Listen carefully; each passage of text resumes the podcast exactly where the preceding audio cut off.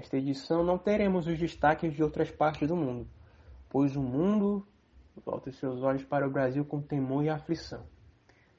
A semana que o genocida da República desdenha da dor de mais de 264 mil famílias, dizendo que a tristeza do povo brasileiro é um mimimi, o Brasil alcança a marca recorde de 10 mil mortes em uma única semana. São números de uma guerra com inimigo visível e ao mesmo tempo invisível para muita gente. Não. Não estou falando do coronavírus. Estou falando de um governo que, com sua capa messiânica, combate tudo e todos. Esse tudo e todos protegendo apenas os seus interesses patrimonialistas e os seus cálculos estratégicos para enfraquecer as instituições democráticas. Estamos vivendo o colapso simultâneo dos sistemas de saúde da maioria dos estados do país. Neste domingo, Mato Grosso do Sul declarou colapso, pediu socorro, porém, os outros estados não têm vagas. O negacionismo e a depravação política seguem vencendo ao passo que as aglomerações irresponsáveis seguem sendo naturais em um país onde a morte já está banalizada.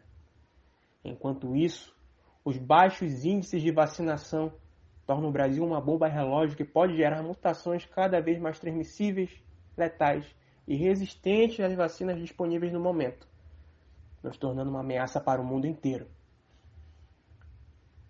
O sucesso em priorizar um teto de gastos que asfixia investimentos em saúde e a manutenção do auxílio emergencial faz de Bolsonaro um dos líderes mais letais do século XXI conseguir manter uma base de seguidores fiéis, ao mesmo tempo que consegue se manter no poder, asfixiando a democracia, faz deste governo dos mais eficientes da história do país em conduzir a própria agenda. A agenda do governo Bolsonaro é a agenda do caos e da morte. O Brasil corre a toda velocidade rumo a um colapso social e humanitário. Uma corrida com rumo a um abismo que não está nos horizontes, mas sim no nosso passado. Pois a miséria e a fome não são novidades históricas. Elas são a regra histórica no país da escravidão, dos golpes militares e das elites concentradoras de renda. A agenda de Bolsonaro cumpre pautas cruéis que a extrema-direita brasileira desenvolveu com o passar dos anos desde os tempos de império.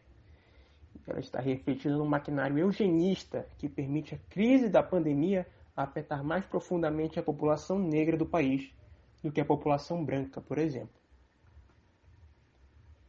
Para além dos recortes, hoje, falar de Brasil para mim é saber que ainda existe uma luz no horizonte. Sempre há, no fim das contas. Mas, no momento, eu não consigo enxergá-la.